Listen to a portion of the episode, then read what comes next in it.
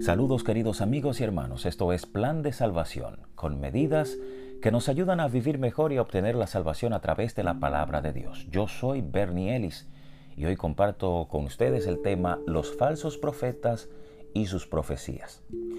Según avanzan los tiempos, vemos cuán difícil les resulta al ser humano lograr algunas cosas en su vida, por ejemplo, tener tranquilidad, que su familia goce de buena salud y de paz, y otras cosas más que harían al ser humano feliz sobre la tierra.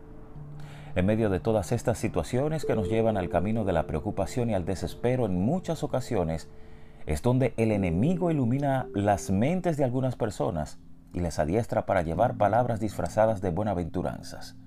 Lo hacen de una forma tal que parece casi cierto lo que ellos hablan. Esos son los falsos profetas. Jesús, casi terminando su ministerio terrenal, reunido en una ocasión con los discípulos, ellos le preguntaban sobre cuáles señales se verían para su segunda venida.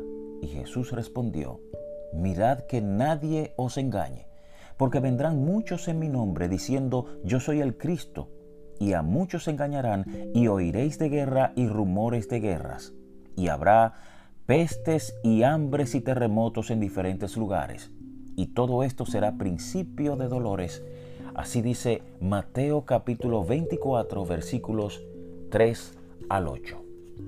El apóstol Pablo también hace referencia sobre estos días. Dice que la gente teniendo hambre de la palabra de Dios, se amontonarán maestros conforme a su propia concupiscencia. Querido hermano, la concupiscencia no es más que el deseo de bienes materiales o terrenos, en especial deseo sexual desordenado en una persona. Estimado amigo que me estás escuchando a esta hora, debes tener bien claro que Jesús nunca predicó su palabra sobre prosperidad, nunca ofreció casas, carros, ni dijo que las deudas de la gente serían saldadas si le daban dinero.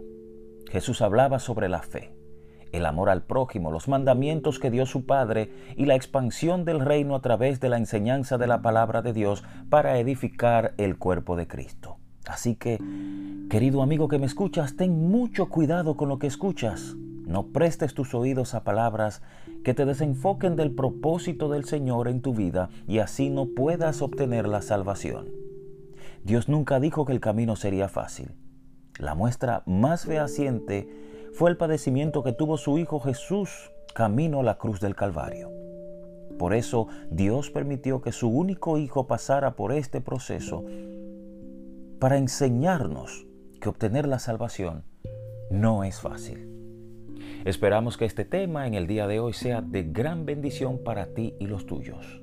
Compártelo con ese ser querido que tienes, que tú quieres que obtenga la salvación a través de la palabra.